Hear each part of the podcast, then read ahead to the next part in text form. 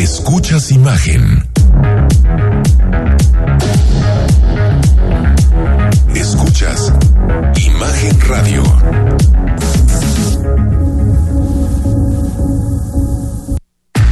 Escucha Imagen Jalisco con Enrique Tucent de 8 a 9 de la noche 93.9 FM Imagenguadalajara.mx Imagen más fuertes que nunca.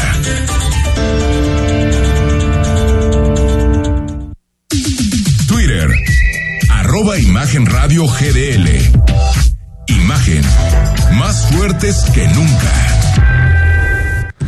Son las 8 de la noche, estamos totalmente en vivo en Imagen Jalisco, ya estamos en martes 26 de octubre. Por cierto, hace unos minutos acaba de oficializar que Paula Ramírez On será la nueva titular del Instituto Electoral y de Participación Ciudadana del Estado de Jalisco. Hay que recordar que concluyó el periodo de Guillermo Alcaraz Cross, que estuvo siete años al frente del Instituto Electoral, y ahora Paula Ramírez On, que es licenciada en comunicación por el ITESO, que estudió una maestría en sociología, en su momento fue periodista, fue reportera de el periódico Milenio, directora de difusión del ITEI, asesora en línea y ahora es profesora del Tecnológico de Monterrey. Es la nueva cabeza, el nuevo árbitro electoral en Jalisco. Julio Ríos, ¿cómo estás? Muy bien, Enrique. ¿Tú lo ubicas, Paula? Eh, sí, este, sí, sí, sí lo ubico. Eh, eh, además de, de, que anduvo en, en, en asuntos de, de, prensa, también estuvo ahí en el, en el, en el INE, en la Secretaría sí. Ejecutiva. Ahí Parece de carrera, ¿no? Como una persona como de carrera en temas de órganos autónomos. No, yo, yo la verdad sí. no tengo el gusto de conocerla, es, pero... Es, es, la constante eh, desde que se hizo la, la, la reforma. Que ya no hay él, externos, ¿no? No, no, le dan mucha prioridad a, a quienes han estado haciendo carrera en, en, en, el IFE, en el INE ahora y en los organismos autónomos. Aunque casi todos los consejeros han llegado del INE últimamente Sí. Alcaraz fue un caso distinto porque él se formó siempre ahí en el... En el IEPC, ¿no? Y hoy sin sorpresas porque recordarás que, que la otra vez hace siete años quien iba a ser la presidenta era Beatriz Rangel. Uy, ¿cómo no? Tienes razón. la cambiaron de última hora con una operación ahí... Sí, ¿no? Porque recuerdo quién, quién, eh, creo que del PRI, ¿no? Porque a Beatriz se le relacionaba con la izquierda más bien. Exactamente. Y lo quitaron para poner a Guillermo Alcaraz, ¿no? Ajá, y, eh, sí, cierto. Tienes toda la razón. Ya estaba el dictamen listo para que fuera Beatriz, al final se lo quitaron. Y acá bueno. no, aquí siempre el dictamen, ella era la propuesta. Y mujer, la primera mujer Solo que preside el... Eh, mira, la primera mujer que preside el, I, el IEPC. Rodrigo de la Rosa, ¿cómo estás? ¿Cómo están? Qué gusto saludarlos. Muy buenas noches. Bueno, hay muchísima información. Ayer ya sucedió en la noche, pero la Corte declaró inconstitucional la prisión preventiva en materia de eh, eh, factureras y de todo este asunto de las facturas falsas. Un debate muy interesante en la Corte. Y hoy ya respondió el presidente de la República a su cuate Saldívar, le respondió hoy y le dijo que no está de acuerdo con la resolución y le dijo que están protegiendo a los corruptos. El legislativo y el poder judicial estaban subordinados. Y es el presidente el que decidía. Esa es, repito, una primera lección. Lo segundo es de que hace falta todavía el lograr en otros poderes, como en este caso el Poder Judicial y en la Corte, que se castigue por igual a todos los que cometen un ilícito y que no eh, esté la justicia al servicio del dinero de los poderosos. ¿Esta sentencia refleja eso? Eso refleja. ¿Hay de dinero detrás de esta decisión de la Corte? Va en la línea de seguir protegiendo la corrupción y de seguir eh, apoyando a las minorías. De seguir cuando lo que todos entendemos como prisión preventiva es una anomalía. O sea, la prisión preventiva, solamente lo que se le llama la prisión preventiva justificada, solamente un juez podría justificarla en caso de que hubiera riesgo de fuga, como dicen que hay en el caso de Rosario Robles, que según el juez, si dejan a Rosario Robles salir, se va a fugar en el primer avión que vea. Si hay posibilidad de reiteración del delito, también sería otro de los elementos para una prisión preventiva. Pero en este caso, Julio, era, era lo que hizo el legislativo, era una tontería. O sea, porque aparte lo metieron en la ley de seguridad nacional. O sea, ya ni siquiera en la de el catálogo de la prisión preventiva oficiosa. Estaba en la ley de seguridad nacional, el asunto de las facturas. Sí fue un exceso, sin duda. Que, por cierto, ahora que hablas de la prisión preventiva oficiosa, que es una de las 14 medidas que los jueces pueden tomar en el nuevo sistema de justicia penal para, como dices, evitar que se fuguen, que no se pierda evidencia. Nueve de cada diez solicitudes, lo leía yo en un, en un estudio que publica Arturo Ángel en, Animal Político. Nueve de cada diez son aceptadas. Son aceptadas estas solicitudes de, prisión preventiva oficiosa.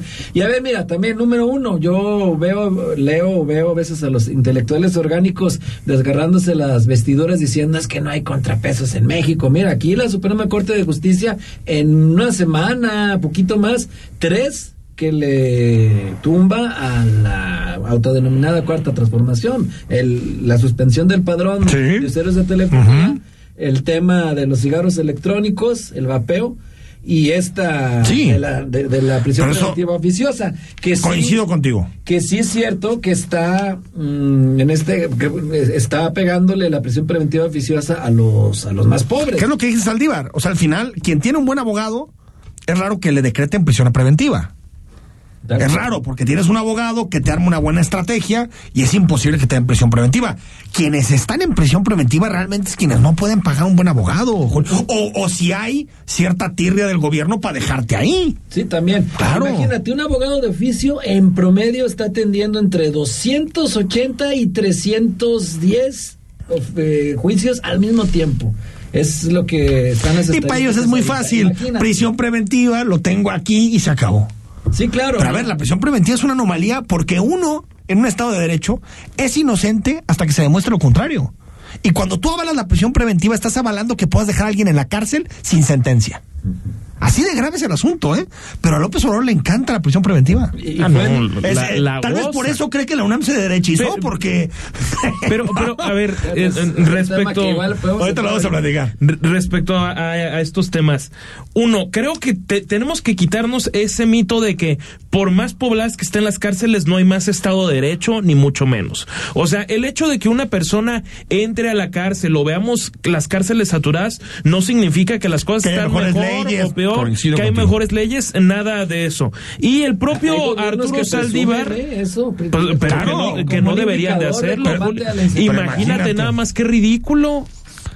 Pero dice también Arturo Saldívar que la mayoría de las personas, esto lo, lo dijo en Twitter respondiéndole al presidente López Obrador, son de que son sujetas a prisión preventiva. Son pobres. Sí, se trata de una condena sin sentencia que por regla general castiga la pobreza. Dice, debemos avanzar hacia un sistema que establezca la prisión preventiva como excepcional. Por como porque, el, mundo, porque el discurso obradorista de la mañana fue precisamente el contrario. Siguen protegiendo a los de arriba y el pueblo está castigado. No, no, no, al contrario. Totalmente. El pueblo está beneficiado. Totalmente. lo que es bien importante, que a la gente le gusta ver gente, en la, a otras personas en la cárcel. Es por ello que legislando para la tribuna en 2019 se duplica el catálogo de la prisión preventiva y lo que ahora estamos teniendo son alrededor, en promedio, pues 300 personas que están entrando a las cárceles al día en México.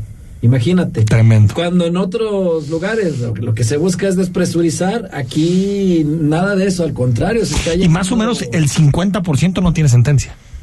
Y creo que es hasta más. ¿eh? Según yo, el 50%, por lo que leí del, último de personas privadas de la libertad, 50% no tiene sentencia. Bueno, por ejemplo, ahorita lo escuchamos. Y duran 6, 7 años. El caso, el yo, yo, por ejemplo, yo creo que en el caso de José Robles, a ella ya la dejaron en prisión.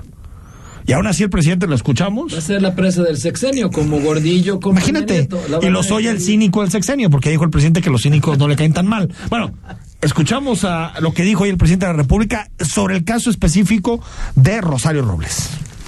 No tengo nada en contra de ella y es un asunto que eh, atiende la Fiscalía General de la República. No tengo nada en contra de ella. Yo no odio eh, a nadie. Yo soy feliz. Bueno, y que entre los hipócritas y los cínicos, el presidente dice que se queda con los cínicos. Corruptos, cínicos. O este otro fulano, otro político de esos hipócritas. Y le digo, me quedo con el cínico. Ahora se juntaron, pero antes era corruptos, cínicos. Unos, ¿no? Que decían y llegó a decir un gran dirigente de esos tiempos, soy charro y qué. Soy charro y qué. Bueno, entre corruptos y cínicos, ojalá no nos tengamos que ver en esas penosas Necesidades. disyuntivas en nuestra vida. Pero, a ver, lo de Rosel Robles es inentendible, Julio. No hay, lo que está diciendo el juez es que se quede en prisión porque tiene riesgo de fuga. Eso es lo que dice el juez. Y no hay ningún, ninguna evidencia que haga pensar que Rosel Robles iba a fugar. Ninguna evidencia. Ella fue la única de toda esta trama, porque no sabemos, cuando un juez lo determine si es culpable, veremos si es culpable. Pero toda esta trama de la estafa maestra es la única que se presentó, Julio. Sí, claro. Se o sea, pudo haber fugado. Tam- tampoco se trata de decir que es una blanca paloma. No, pero- Que luego se puede malentender, ¿no? Que están defendiendo a Rosario Pero es que no es defender, eso lo determina no el periodista, sino el juez. Exactamente. Si no hay un juez que determine que es culpable, hasta el momento, hoy, es inocente Rosario Robles. Hoy. Y además Hoy. es obvio que una operación de ese calado, como la que se documentó periodísticamente, no la pudo haber hecho una sola persona, participaron. Coincido contigo. Y no hay absolutamente nadie en, en la cárcel, así de sencillo. Por Y Rosario. Rosario Robles. Rosario. Ah, sí, absolutamente nadie. Rosario. aparte de ella. Y aparte que tiene una historia larga con el presidente, en Sí, otros temas. Hay ¿no? que recordar que tiene que ver con Carlos, tuvo que ver con Carlos Ahumada en su Era momento. novia de Carlos El- Ahumada. El empresario que luego le entrega al payaso tenebroso los videos, todo este asunto. donde estaba donde Exacto. estaba implicado el entonces esposo de la hoy jefa de gobierno Claudia Sheinbaum Eh, en Imas. esos videos eh, Carlos Simas Carlos que Simas. también apareció en uno de los videos, aunque no fue tan popular como Bejarano, que fue el... Eh, Bejarano el fue el de, el de- recordado el de los fajos, ¿no? Sí, Ambos claro. videos los fil- los filtran a Broso, ¿no? Sí, se filtró pero por pegó más el del profesor Bejarano, es el que Sí, claro. está Bueno, es que son las fajas de, de- de dinero y de billetes y bueno, es que ese fue un, un, un caso eh, tremendo. Bueno, Estuvo sí, guardadito algún tiempo también. Mi- cierto. para se eligió el momento, digamos, el momento correcto para Y soltarlo. Diego Fernández de Ceballos habría estado detrás. Bueno, por cierto, eh, no sé si ustedes leyeron, eh, en estos días el, el artículo empezó a generar mucha discusión en redes sociales, porque un analista de Bloomberg, estos medios conservadores que no le gustan al presidente, Ah, no me digas. Mm, Tyler Cowen escribió que México tiene todos los elementos para ser y convertirse en la siguiente Dinamarca. Ah, caray. Así. Ah, Yo caray. verdad no había leído el texto, le soy sincero, lo leí hoy el texto de, de, de Tyler. Me parece, yo, a- ojalá que nos convirtamos en Dinamarca, es- eso me encantaría. Pero quitando el frío que de pronto hace en enero, yo no veo otras, otras similitudes. Y respondió el presidente y dijo, bueno, si hay que copiar algún país extranjero, me gustaría que fuera Dinamarca a propósito de este artículo. Un buen ejemplo es el de eh, Dinamarca. ¿Qué pasa ahí, por ejemplo? Eh, no hay corrupción, pero además, aunque parezca increíble, la gente no sabe de corrupción. Cuando uno platica con un danés y le dice de que en México el problema es la corrupción, les cuesta trabajo. Bueno, les cuesta trabajo entender lo de la corrupción. Totalmente de acuerdo. Sí, es otra concepción que tienen allá. Bueno, no- histórica. A ver, Totalmente. Es otra concepción. sociedades más avanzadas. Eh, Estoy de acuerdo que, no, a ver, una sociedad más avanzada, pero la esencia humana es igual en todos lados, ¿no? O Pero las leyes, ¿no? Es, estoy de acuerdo. ¿no? El, el tema es un tema mucho más de controles, no de buenas o malas personas. Son los controles Sí. que tiene un gobierno para castigar un acto inmoral como la corrupción. No es que la Sí. persona sea más buena que la mexicana. Yo coincido también. Es porque se también. alienta la corrupción. En México lo- pero se ha que alentado dice- la corrupción. fortaleza de estas instituciones que estoy de acuerdo también ha ido generando una, una cultura cívica Totalmente. muy sólida en, eh, No, en ver, países Entonces la clave es fortalecer instituciones, algo que el presidente creo no parece le- tener le- mayor le- interés. Le preguntaron en su momento al ex primer ministro de Inglaterra, Gordon Brown. eh, hay que recordar que la primera constitución de Inglaterra se hizo en 1215. La- nosotros le decimos a nuestra constitución la Carta Magna porque recordamos eso, que fue la primera Carta Magna. Y le preguntaron, oiga, pero ¿cómo le hace, cómo le hizo Reino Unido para tener un sistema de Estado de Derecho tan fuerte, instituciones? dice, pues mira, le, le voy a ser sincero, los primeros 500 años son los difíciles. No, o sea, como, a ver, también, que es parte de esto que decías, Julio. Tenemos 200 años. Bueno, pero y en democracia, Julio, 25 años. Pues sí, o sea, a veces, sí. a veces nosotros pensamos que podemos llegar a, a ser otros países en términos institucionales, cuando en realidad, pues, a ellos llegar ahí no, no fue, no fue fácil, Sí, no fue nada sencillo. Ahora, no parece que vayamos en el camino, tampoco, porque nos prometió el sistema de salud de Dinamarca y lo que nos arrojó el Coneval es 15 millones más de personas en pobreza de salud. Y O sea, tú digas, bueno, vamos para allá, como a tener un sistema universal, va. Yo le doy el beneficio de duda al presidente, pero yo no veo que vayamos a nada similar a lo que Y, está haciendo y- Dinamarca. y este analista Tyler Cowen, ¿en qué se basó, Enrique? Bueno, lo que yo leo es que él dice que, que hay ciertos indicadores de la economía que no se están viendo porque las noticias en general sobre México tienen que ver con inseguridad, violencia, narcotráfico, pero que en realidad en México está empezando a haber un proceso de convergencia económica con gente que tiene más ingresos, que el presidente López Obrador tiene una estrategia de combatir a la desigualdad. Bueno, es su opinión, está bien, o sea, no, Sí, no, no, no, es claro. raro que, que ocurran, casi siempre todos los, los la- las opiniones en el extranjero suelen ser negativas, ¿no? Y esa es una opinión de por qué. México puede ser la siguiente Dinamarca. Bueno, pudiera tener también algunos datos ahí. No, a ver, Seguramente. Yo no creo que sea un tipo-. Suena desproporcionado. ¿Cómo tan desproporcionado suena este Claudio X cuando dice que. Ah, no, bueno, pero eso fue más desafortunado que otra cosa. Totalmente, también, totalmente, eh, totalmente. Ahorita en Ah, también hay que tener calidad moral, ¿no? Antes de irnos al corte, bueno, eh, Chapala sube dos metros. Dos metros. Una de las mejores recuperaciones. La mejor 2003 cuando superó los 3 metros, 3.25 metros. Chapala está en un momento buenísimo, pero hay que recordar que, que esto de Chapala es cíclico. Sí, y que ahorita es un buen año, pero el siguiente puede no ser bueno. Y mientras no tengamos una solución al agua en Guadalajara de fondo, pues nosotros todo lo que le diga a Chapala se lo terminamos sacando. un ¿eh? buen que temporal de sigamos lluvias. Dependiendo de la generosidad de la naturaleza o de que nos apriete también.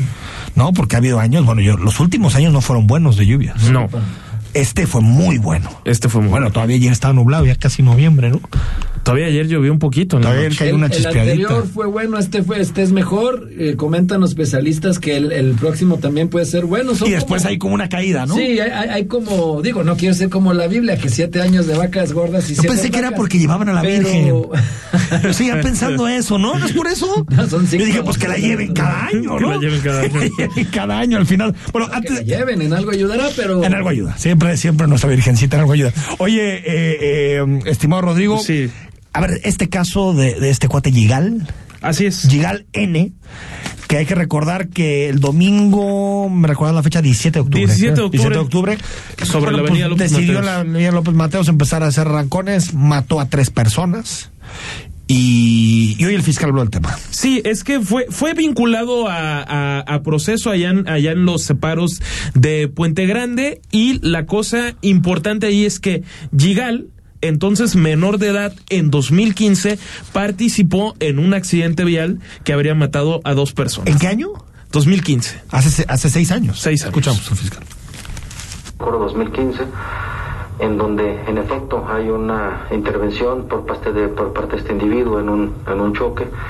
Eh, la misma, eh, la información preliminar que, que me- se me remitió es que su oportunidad había sido eh, judicializada, eh, remitida al juzgador. Eh, en su oportunidad también fue eh, tentativamente resuelta con una libertad. Estamos checando los términos en los que pudiera haber sido dictada, las circunstancias propias del hecho y desde luego también se está revisando ese caso, eh, dadas las circunstancias propias de la tragedia que fue causada recientemente obliga a que el Ministerio Público también haga un recuento.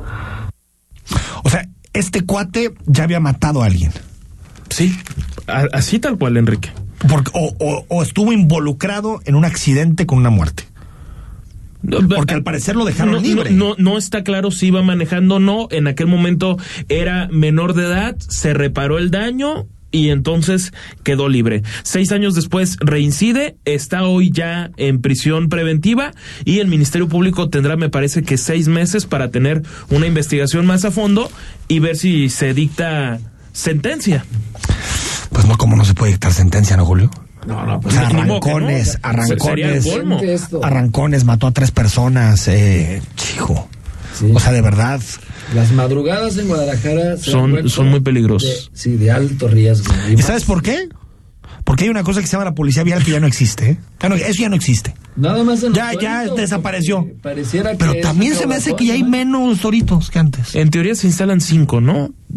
Una ciudad de tantos millones de personas. Sí, parecen Sí, muy son muy pocos. poquitos. parecen muy Y- pocos. Y, muchos A ver, hay han que poner más. que los ubican en, en- en lugares donde hay alto poder adquisitivo, no Sí, tanto en es cierto. el oriente de la ciudad. Creo que al principio estaba más equilibrado. Sí, sí, Porque me acuerdo que, que, bueno, las cuentas estas que hacían de uno está por acá, otro, veías que había uno en Tlaquepaque, uno en Guadalajara, uno- y ahora sí es cierto. Bueno, Patria y una parte, ¿no? Pa- eh, por Providencia, Ma- Mariano- por Mariano Otero. por Plaza del Sol, por estas zonas, Siempre ¿no? Ávila- Pero, pero fíjate, todo viene de, de que sean este tipo de temas se han tratado mal. Hoy, hoy la familia de María Fernanda Peña, que es una de las chicas, hay que recordar que el futbolista Joe Malek decidió manejar eh, eh, eh, borracho en estado de ebriedad y mató a una pareja recién casada. Recién casados. Y todo, todo ese caso para mí fue un, fue una vergüenza todo ese caso, cómo se Muy trató. desasiado. O sea, desde, desde el primer día, cómo se hizo todo para que este cuate se pudiera ir, ya no saliera positivo en la alcoholemia. Total, ahora ya, la familia de María Fernanda, que fue asesinada, porque fue asesinada. Fue ¿eh? asesinada. O sea, si tú agarras un volante y te pones a manejar borracho, puedes asesinar a alguien y es tu culpa. No, no, no es un accidente, es tu culpa. Ahora la familia de María Fernanda tiene que estar eh, preocupada porque la están amenazando Imagínate nada más. de parte de los abogados, de parte de la familia de Malek, como para que ya se callen. O sea, el Ministerio Público del lado de quién está, hombre, ¿no? O sea, esto es increíble. O sea, no solo no hubo justicia con María Fernanda y con. Ahorita, una disculpa, se fue el nombre de, de su esposo. No solo no hubo justicia, sino que aparte tienen que estar temiendo. Y bueno, ya dijo el fiscal que lo van a investigar, ¿no? Sí, qué sucede eh, con las eh, presiones. eh, exactamente. Nuevamente fue bastante escueto con, con las respuestas y eso. Ese tema Eh, fiscal siempre. Desde el primer día se está tomando. No, desde el y que primer ya día. se está investigando, ¿Qué- qué que ya está que investigando, en cuento Si fin. de veras se, se Ah, sí, sí. las cosas, ¿eh? Pero es que no es el caso. Sí, no, es exacto. De po- exacto, de pocas palabras y de... Y de muchos Y de hechos. mucha ah, yo lo firmo. de muchos yo lo hechos. firmo. Yo lo firmo. Pero- Sí, no, no, no. No Totalmente. tienen que echar eh, en... eh, Perdón, nos tienen que tomar a la ligera todas estas cosas, ¿eh? No, coincido. A ver, si te pasa a ti, Sí, no, no. imagínate. Vámonos al corte, cuando regresemos conversamos con Miguel Zárate, que es el encargado de construcción de la comunidad en el municipio de Guadalajara. Y hay muchos temas más porque el tren Maya se nos va a las nubes. 42% de incremento en el costo del tren Maya. La línea 3 del tren ligero se está quedando chiquita. No, no, no, no tampoco porque ahí sí, ahí fue 80%. 80%. Ah, También. Bueno, Al paso que va, va a ser pecata minuta, ¿eh? pero 42% no, Que no no les es gane poco. ahí la- Ah, no, No, Julio, no, no, por Julio. favor. No Fue ponzoña aquel de sus 80%, amigos. la línea 3, 80% fue cuando se terminó la obra, ¿eh? Aquí no se ha acabado, ¿eh? No, pero... Y ya va 42% de aumento.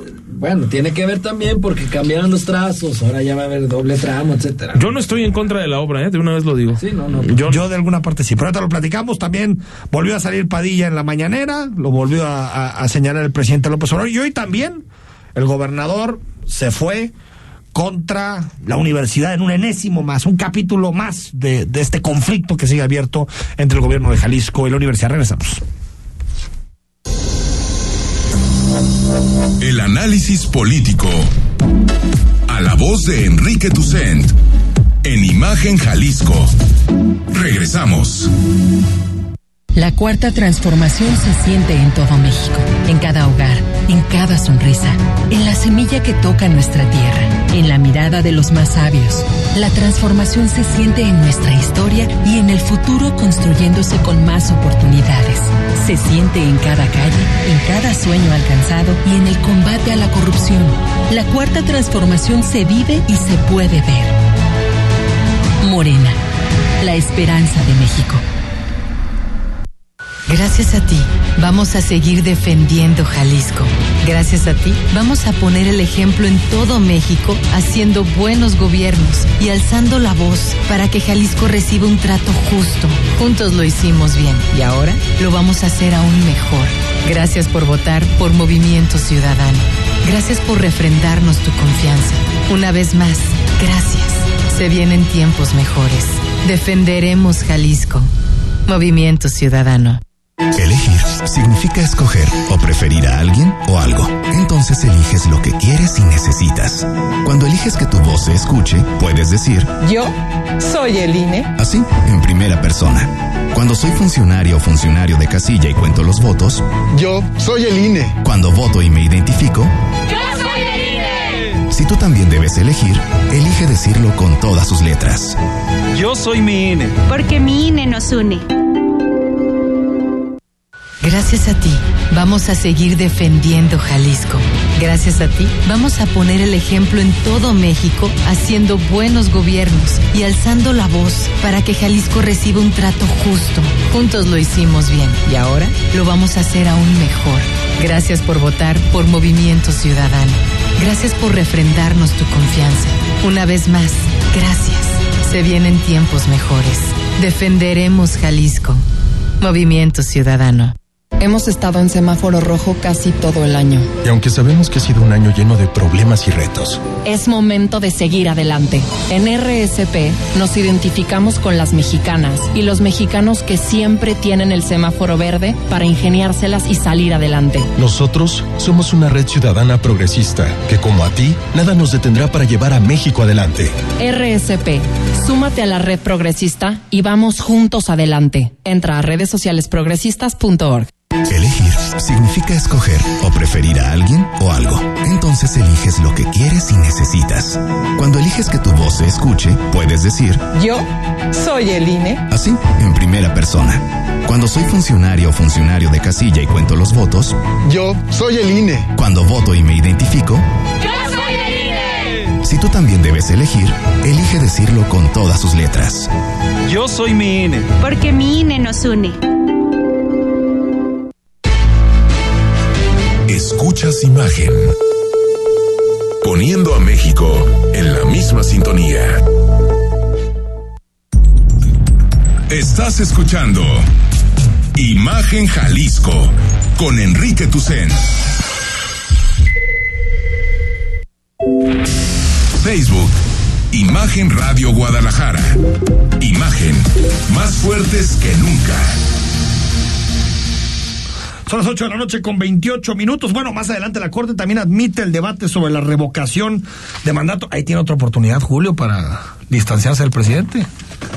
Que la declare inconstitucional y se me hace que el presidente manda una iniciativa para desaparecer la Corte. Sé, si le quito la revocación, ¿no? Sí, no, pero ahí sí yo no veo motivos para que para que la revoquen, ¿no? Al Recuerda que un mandato es sano.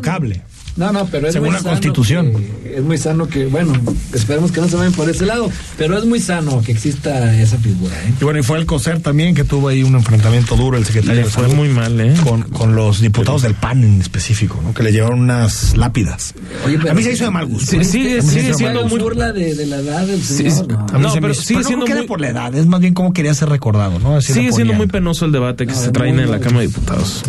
Ahorita lo comentamos, hay muchísimos temas. Nos acompaña Miguel Zárate. Miguel era, fue hasta hace unos, un mes regidor en el Ayuntamiento de Guadalajara.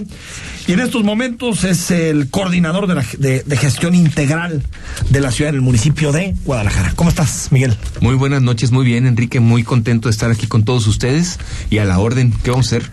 Oye, eh, ¿para dónde va Guadalajara? Yo sé que esto te nos puede dar una tesis, pero, pero ¿tiene el nuevo gobierno, tiene idea de, de, hacia dónde quiere llevar a, a la capital, en específico al municipio? Sí.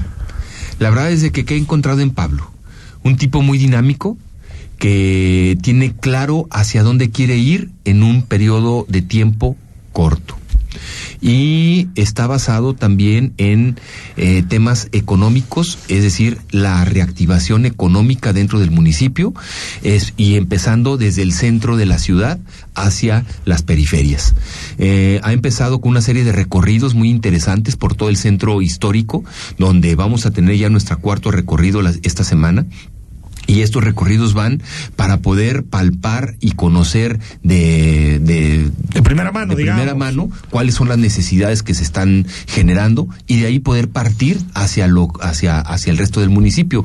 Estos recorridos se han hecho no solamente con el personal del municipio de Guadalajara, también se han hecho con eh, la Cámara de Comercio, eh, distintos actores que tienen que ver con la participación económica del municipio y la reactivación de lo mismo y que hemos tenido como resultado? Que se ha volcado, sí, las distintas direcciones del municipio para poder generar mejores condiciones en el centro eh, que todos conocemos, pero también a poder generar acciones precisas que nos permitan hacer más vivible y mucho más atractivo eh, para las personas del resto de la ciudad y para los turistas un centro histórico de la altura que debe de tener Guadalajara. Falta mucho, sin embargo, creo que es un buen arranque. A ver, ahorita el centro ya empieza a ser distinto.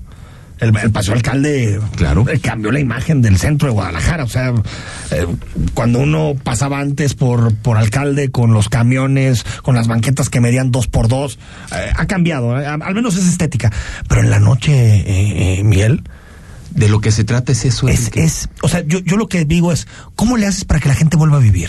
O sea, para que la gente diga, yo quiero irme a vivir a dos cuadras del Teatro de Gollado, quiero irme a vivir una cuadra de la presidencia de Guadalajara, tomar el tren ligero, sea, porque ahorita mm, hay opciones que dices, no, mejor me voy para otro lado. Lo que pasa es que no hay opciones de vivienda. Lo que se trata ahorita es de rehabilitar el centro histórico de Guadalajara. Hoy por hoy tenemos un problema. Guadalajara se está despoblando. tenemos, sí. debemos de tener un millón ochocientos solamente de personas solamente en el municipio de Guadalajara. O sea, tenemos cuatrocientas mil menos. Tenemos seiscientos mil personas menos de las que deberíamos de tener. Que están en Tlajumulco y en Zapopan. Des, y en Tonalá. Básicamente, y en Tonalá. Y en, y, y en, en Iztahuacán y en... Sí, pero sobre todo los polos que atrajeron mucha población fueron Zapopan y, y, y Tlajo, ¿no? Y lo que pasa es que en Guadalajara no hay oferta de vivienda para todos los sectores de la sociedad. Necesitamos que conviva, sí, la clase alta, lo que se oferta en el oriente de la ciudad, pero necesitamos generar una mixtura para que pueda haber ofer este, oferta de vivienda económica, asequible. Pero ¿cómo se hace? O sea, que vas con la gente, porque hay propietarios. Eh, ¿Cómo se hace para que esa oferta sea asequible para, para, la gente y también sea una, una oferta digna de, de vivienda? Siendo creativos y generando condiciones dentro de la reglamentación que permita al desarrollador generar ese tipo de propuesta. Hay un plan y un trabajo con la Cámara de Comercio eh, que han estado muy activos en, ese en, este tema. También hemos platicado con la ADI y con los de Canadevi, donde eh, se tienen que generar las condiciones necesarias para que ellos puedan entrar a Guadalajara, no solamente a la periferia, sino dentro de, de los primeros cuadros de la ciudad, para poder generar de acuerdo a distintas políticas que ya están en la reglamentación y que tienen que haber unos pequeños cambios para que pueda existir sí, incentivos este fiscales, predial, todo ese tipo de eh, cosas. Eh, además de eh, cuestiones de permisos, de licencias, agilizar la tramitología, hacer una coordinación muy vinculada con el tema de la Secretaría de Cultura del Estado, que a final de cuentas tiene que, que es la que se encarga de salvaguardar el patrimonio sí, edificado que tenemos, sí, sí. incluso con el INA, eh, para poder generar acciones dinámicas que no desmotiven la inversión pública de un desarrollador. Hoy por hoy,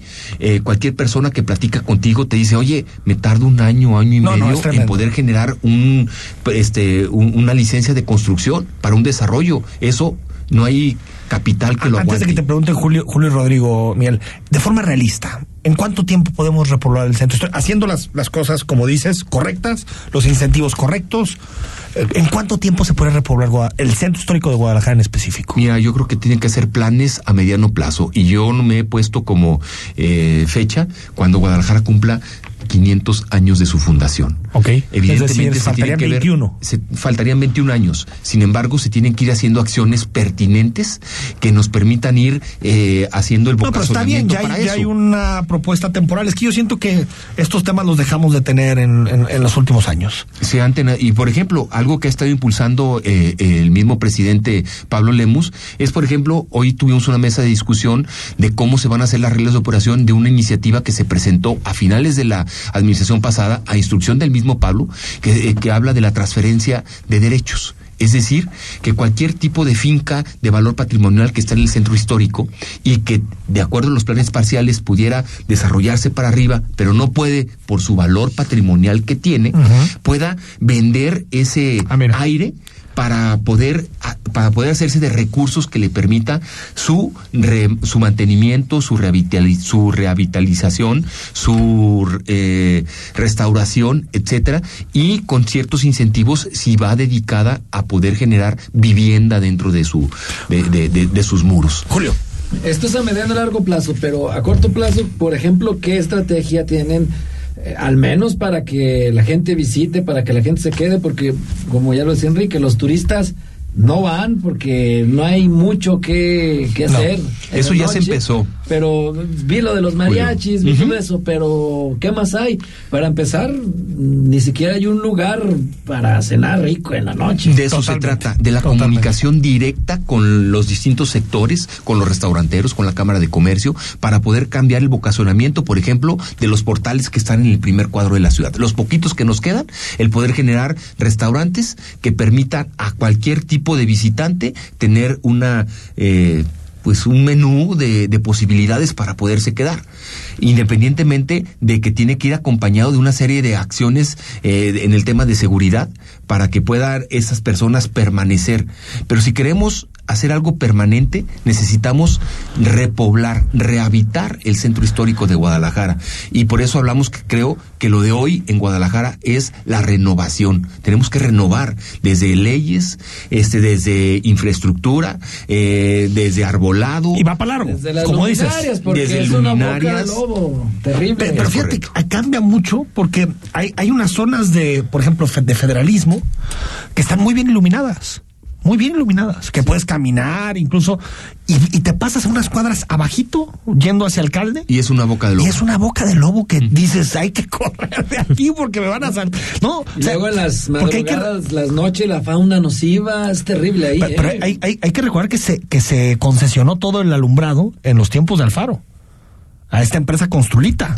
Y, y que bueno, que la, la empresa le toca responder no solo por distintas, por, por algunas zonas, sino por toda la ciudad. Rodrigo. Sí, Miguel, la, la parte que ya, mencionaba el propio alcal- alcalde de, de, de este tema del centro, de que hablaba que llegaran más funcionarios públicos y más oficinas de gobierno para darle más vida al comercio, precisamente al centro, ¿es, eh, eh, es viable, digamos, en qué, en qué proyecto podría estar basado esto?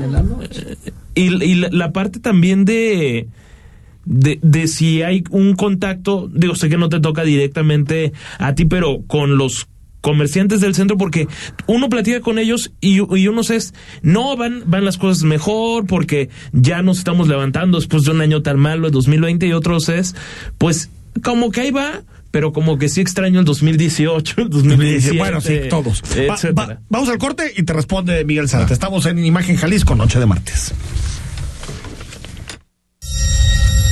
El análisis político. A la voz de Enrique Tucent. En Imagen Jalisco. Regresamos.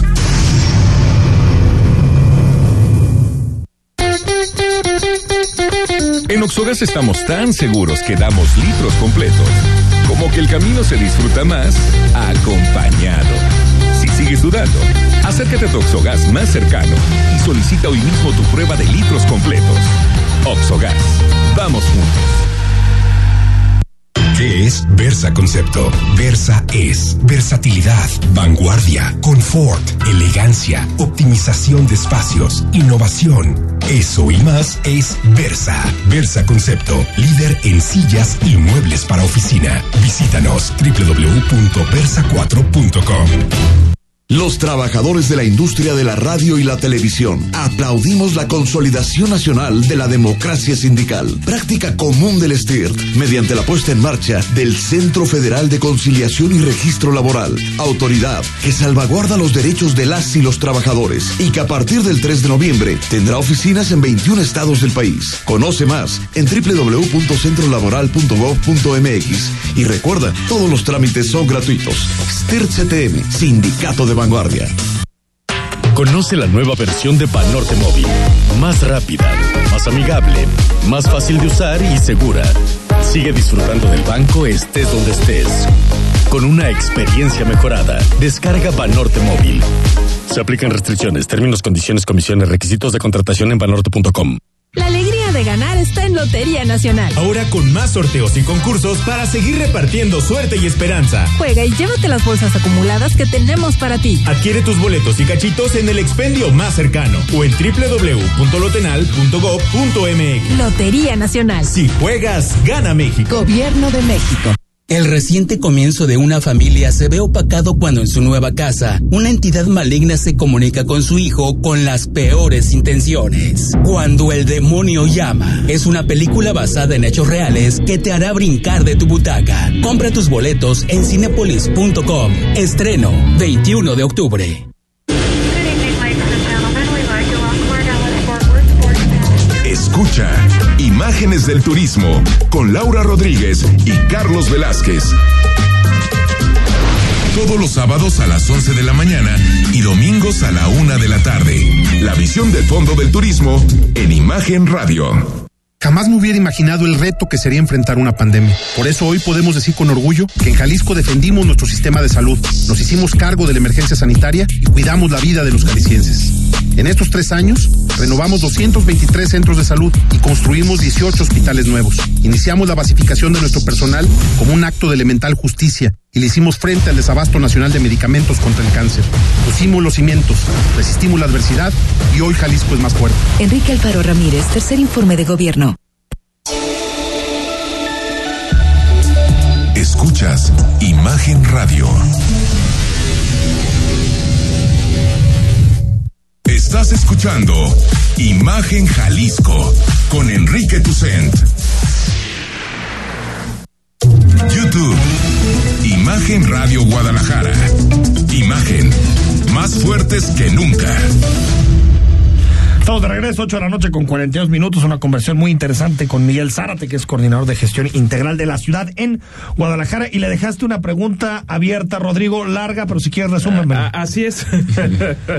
no, res, respecto a este, este proyecto del que, del que se habla de repoblar el centro, pero no directamente con personas que estén viviendo ahí, sino que despachen ahí, es decir, un sector burocrático que eso daría más vida al, al comercio del centro histórico tapatío. Sí, es algo que ha propuesto el presidente municipal eh, y también va acompañado de otro tipo de acciones que permita generar la vida en el centro las 24 horas. Es decir, eh, abrir que las distintas oficinas, tanto del municipio como del gobierno del estado, puedan retornar a sus lugares de origen, pero también que vaya acompañado de políticas que permitan generar vivienda para estas personas y poder generar lo que es algo soñado por todos, que tu trabajo y tu vivienda estén en un cuadrante limitado donde te permita ir o en transporte público, en bicicleta, incluso a pie. De eso se trata, de poder generar las condiciones en el centro de Guadalajara donde convivan estudiantes, burócratas, estu, este, maestros y, distin, y, eh, y distintas ramas de, del sector económico para poder generar, eh, primero, menos tráfico. Segundo, mejor calidad de vida. Tercero, vida y opciones culturales. O sea, que el centro sea como Chapultepec, como la corona americana. Pues que el centro. O sea, que sea una, algo así. Que el centro. No, que, no, que, en la noche haya oferta de todo tipo, que la gente pueda vivir en el centro, ¿no? Que tenga una vida integral. Hay digamos, ejemplos, ¿no? yo creo que el ejemplo más claro que tenemos es el de Querétaro. Ajá. Es una Querétaro, chulada lo que tienen ahí. El centro este Puebla es otro, no me, no, no igual de cuidado que ya lo que se tiene lo están medio Querétaro. echando, ya se lo están medio o. Morelia. Morelia, la verdad es que lo que han hecho es padrísimo. Tiene un, un, un centro impecable donde la gente lo habita. Sí, totalmente. A ver, dos temas más, eh, Miguel. el paseo alcalde hasta dónde va, a extenderse? Mira, primero el paseo alcalde tiene que terminar de consolidarse.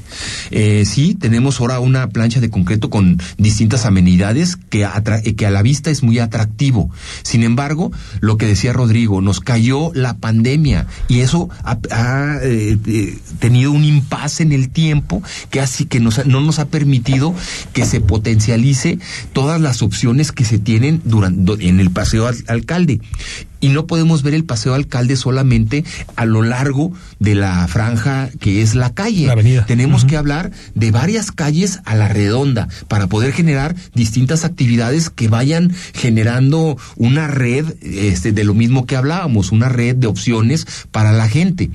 Este, y, y qué es lo que sí y qué es lo que ha planteado el mismo presidente, que se puede extender hacia el la, después del, de los dos templos, del templo de San Francisco y de Aranzazú. Que es donde termina hoy donde hoy termina, hacia la estación del tren, con todo lo que tiene que ver es eh, Avenida Ramón Corona, lo que tiene que ver eh, eh, alcalde, el, el Piu de, de del agua azul del agua azul ¿no? este para no, poder esquinas agua azul toda la zona todo ese tipo de, pero no pero no no tiene que repetirse lo que tenemos en Placeo Alcalde.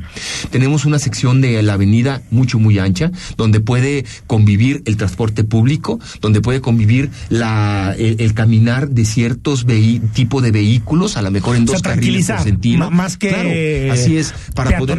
per se tranquilizarla. Así es, tenemos una zona hotelera muy importante donde puede cambiar su fisonomía y, y ser una zona muy atractiva para distintos bueno, sectores Diana del también turismo. Está ahí, ¿no? Así es, tenemos este creo que eh, un polígono mucho, muy rico que se puede explotar de una manera distinta. Pero insisto, tiene que ir acompañado de las opciones de vivienda. Entonces la idea es extenderlo hasta el agua azul.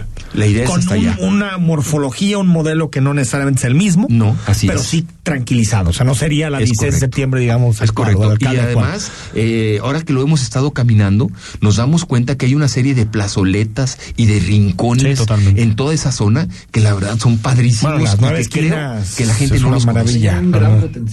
Es padrísimo. Oye, eh, Miguel, las próximas ciclovías, ¿dónde se van a hacer? Mira, hay un plan que está eh, este hecho y, y caminado desde el IMEPLAN, donde nosotros como municipio tendremos que apegarnos a él y nutrirlo de acuerdo a las necesidades que tenemos. Hoy por hoy eh, las críticas a las ciclovías es de que se están quitando carriles para los vehículos, eh, de que ha generado más tráfico y contaminación. Sin embargo, tenemos que ver eh, este tipo de acciones hacia un mediano plazo, donde todas las acciones que se han estado generando desde la construcción de la línea 3 del tren ligero, la línea 4 que ahí viene, las distintas rutas de, reacomodo que se tienen que hacer del transporte público, las líneas alimentadoras, ahora el, el macrobús que va a ir por el periférico que se llama Mi macroperiférico. mi- mi- mi- mi macroperiférico y opciones que tienen que ir hacia los extremos de la ciudad, tienen que ir generando la opción de que la gente se baje del A ver, coche transporte y público, utilice, claro. este, utilice las distintas opciones.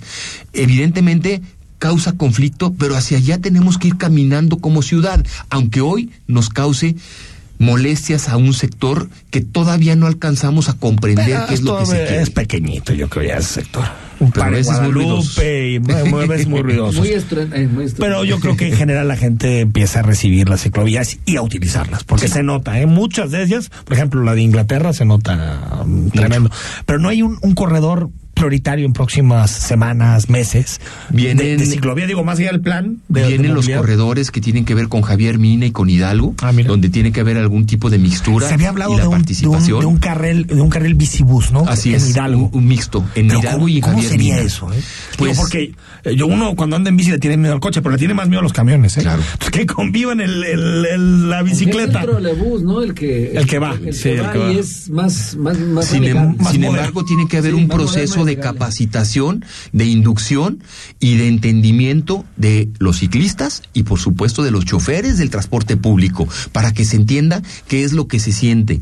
La verdad es que es un proceso eh, educativo que se tiene que entablar, que, que entablar, tiene que haber recursos para todo eso. Y eso es un solo Pero la idea ejemplo. es esa, entonces. Esa es la idea. Es un solo ejemplo porque eso se tiene que ver replicado, replicado en el resto de la ciudadanía. Hay que reeducarnos, creo. No, totalmente, totalmente. Entonces, Javier Mina e Hidalgo. Es- Uf, eh, esos van a generar debate. Y Miguel, también gracias. está Belisario Domínguez. Belisario, etcétera. porque Belisario tiene una parte, ¿no? Te agradezco por venir, Miguel. Al contrario, qué gusto saludarlos y estoy a la orden. Muchas gracias por la invitación. Al corte todavía nos queda mucho en imagen. El análisis político a la voz de Enrique Tucent en Imagen Jalisco. Regresamos. En Oxogas estamos tan seguros que damos litros completos como que el cielo es azul y el sol una estrella. Si sigues dudando, acércate a tu Oxogas más cercano y solicita hoy mismo tu prueba de litros completos. Oxogas, vamos juntos. La reforma laboral, fruto de la lucha de trabajadores como los de la radio y la televisión, está en marcha. Por ello, a partir del 3 de noviembre, están en operación 21 oficinas del Centro Federal de Conciliación y Registro Laboral. Compañeras y compañeros, tienen derecho a conocer el contenido de su contrato ley o colectivo de trabajo, así como a votar de manera personal, libre, secreta y directa, y su legitimación. Transparencia tradicional en nuestra organización. Conoce más en www.centrolaboral.gov.mx. SPIRT CTM, Sindicato de Vanguardia. La alegría de ganar está en Lotería Nacional. Ahora con más sorteos y concursos para seguir repartiendo suerte y esperanza. Juega y llévate las bolsas acumuladas que tenemos para ti. Adquiere tus boletos y cachitos en el expendio más cercano o en www.lotenal.gov.mx. Lotería Nacional. Si juegas, gana México. Gobierno de México. Escucha Imagen Informativa Primera Emisión con Pascal Beltrán del Río. De lunes a viernes, de 7 a 11 de la mañana, hora del centro. El encuentro con la verdad, poniendo a México en la misma sintonía. El reciente comienzo de una familia se ve opacado cuando en su nueva casa una entidad maligna se comunica con su hijo con las peores intenciones. Cuando el demonio llama es una película basada en hechos reales que te hará brincar de tu butaca. Compra tus boletos en cinepolis.com. Estreno 21 de octubre. La información debe ser actual y debe transmitirse. Tiene que llegar cuando se necesita. Imagen informativa con Patricia Rodríguez Calva. Domingos, 7 de la noche. Imagen Radio. Poniendo a México en la misma sintonía. Hace tres años, al iniciar el gobierno, apareció en mi vida una nueva razón para no fallar. Sabía que ser gobernador no sería fácil, pero nunca imaginé las circunstancias tan difíciles que me tocaría enfrentar. Pero como siempre, los jaliscienses no me dejaron solo. En medio de un país dividido y confrontado, aquí nos unimos para cuidarnos, defendimos nuestra dignidad y nos convertimos en ejemplo nacional. Sé que falta mucho por hacer, pero ya pusimos los cimientos, resistimos la adversidad y hoy Jalisco es más fuerte. Enrique Alfaro Ramírez, tercer informe de gobierno. Escuchas imagen. Poniendo a México en la misma sintonía. Estás escuchando Imagen Jalisco con Enrique Tucen. Instagram, arroba Imagen Radio GDL. Imagen, más fuertes que nunca. Estamos de regreso en Imagen Radio. Se nos fue rapidísimo el programa. Hoy, Enrique Alfaro, ¿en el contexto de qué evento? ¿De un premio, no? Sí, se entregó el evento de innovación a Premio una... Estatal de Innovación, Premio ¿no? Estatal de, de Innovación a una académica de la UNIVA. ¿No la UDG? Es, me parece que es académica de la UNIVA, pero estudió en la Universidad de Guadalajara. Así dije, entonces, ¿de dónde encontró el filón para irse? Bueno, a- a- esto dijo sobre la Universidad de Guadalajara. el día de hoy hacer un reconocimiento justo eh, a la doctora Georgina Coral Sandoval Fabián, hacerlo de frente a su compañero de vida y eh, hacerlo en este espacio en el que nos sentimos muy orgullosos de eh, poder reconocer su trayectoria. Habla exactamente pues de lo que significa para nosotros la Universidad de Guadalajara. Usted y los investigadores que hoy son reconocidos, egresados de la Universidad de Guadalajara, son la verdadera cara de la Universidad de Guadalajara. La Universidad de Guadalajara no será nunca estudiantes marchando por calificaciones. La Universidad de Guadalajara es una institución a la que queremos y respetamos y a la que vamos a apoyar siempre. Esa es la idea que nosotros tenemos de nuestra universidad. Ah, cómo está la alegría. Bueno, y también hoy en la mañanera el presidente de la República, que también cada que habla de universidad pública, se le viene a la cabeza a Raúl Padilla. O sea, porque hay, hay otras universidades que han tenido, ¿cómo, cómo se le dice de buena forma? Liderazgos, digamos, ¿no? Y no, o sea, como la de Hidalgo, ¿no? Por ejemplo. Ah, no, bueno. Y bueno, esto dijo sobre eh, Raúl Padilla. Pero eso es de la fiscalía, no me corresponde a mí. Yo no presenté ninguna denuncia, nada. Esta es una cuestión que viene de tiempo atrás, que tiene que ver con una investigación que se hizo precisamente de corrupción en las universidades públicas. Se llamó la estafa maestra, porque en las universidades públicas también hay corrupción y hay casicazgos. Y aunque no les guste, el rector, no, no es el rector, el que manda en Guadalajara, en la Universidad de Guadalajara, lleva más de 30 años poniendo y quitando rectores a su antojo. Bueno, tampoco miente el presidente, ¿eh? o sea, de que Raúl pone y quita rectores, pues eso, eso- lo sabemos eh, todos, eso pues, ¿no? hecho. O sea, ahora, ya para que están siete veces en los últimos cuatro meses, pues. Y segundo, ¿hay alguna intención más allá? No, no, no parece, no parece ver. Me refiero a, a todo esto de la UNAM, lo escribía Chava- eh, eh, Camarena, lo escribía García Soto este fin de semana, que puede estar la intención de modificar la forma en que se eligen rectores, meterle mano a las universidades, no sé.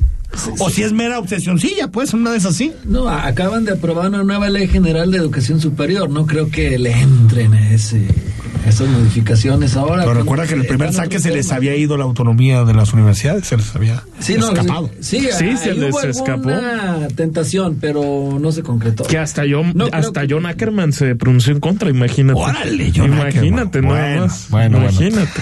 Ya no hablamos del tren Maya, ni del COSER, ni de la seguridad en Zapopan, lo retomamos mañana. ¿Qué Oye, te parece? a- Alcocer sí, importante. Mañana, Que- mañana que- platicamos sí, qué COSER, triste nivel. que por cierto reconoció que había desabasto de medicamentos. Tan fácil querer reconocerlo. Señor Julio Ríos. Gracias. Como siempre, un placer tenerte. No, al contrario. Gracias por venir. Mañana es miércoles, por cierto, está el presidente municipal de Tonalá. Ahora sí viene, la vez pasada no vino. Ahora sí viene a imagen. Mañana, a partir de las 8, aquí contigo. Que descanses. Escucha Imagen Jalisco con Enrique Tucent de 8 a 9 de la noche 93.9 FM Imagenguadalajara.mx Imagen más fuertes que nunca Compañeras y compañeros, trabajadores de la radio y la televisión, les informamos que a partir de este 3 de noviembre se consolida en México una práctica común de nuestra organización, el STIRT, la democracia sindical, con la materialización del Centro Federal de Conciliación y Registro Laboral en 21 estados del país, organismo que salvaguarda los derechos de los trabajadores y vigila el cumplimiento de las obligaciones laborales. Infórmate en www.centrolaboral.gov.mx. STIRT CTM, Sindicato de Vanguardia. La electricidad era tuya. Te la estamos devolviendo. Hemos renegociado contratos que desfalcaban las finanzas de la CFE. Estamos dando prioridad a nuestras hidroeléctricas, que generan la energía más barata y limpia. Y dignificamos las condiciones de sus trabajadores. Evitamos que los promotores de la reforma energética sigan imponiendo a México sus condiciones que estaban subiendo los precios de la luz. La electricidad era tuya. Te la vamos a devolver. Gobierno de México. El reciente comienzo de una familia se ve opacado cuando en su nueva casa una entidad maligna se comunica con su hijo con las peores intenciones. Cuando el demonio llama es una película basada en hechos reales que te hará brincar de tu butaca. Compra tus boletos en cinepolis.com. Estreno 21 de octubre. El reciente comienzo de una familia se ve opacado cuando en su nueva casa una entidad maligna se comunica con su hijo con las peores intenciones. Cuando el demonio llama es una película basada en hechos reales que te hará brincar de tu butaca. Compra tus boletos en cinepolis.com. Estreno 21 de octubre. XH SC 93.9 MHz con 200.000 watts de potencia. Transmitiendo desde Avenida Rubén Darío 746 tercer piso, Colonia Lomas de Guevara, Guadalajara, Jalisco. Código postal 44657. Imagen. Poniendo a México en la misma sintonía.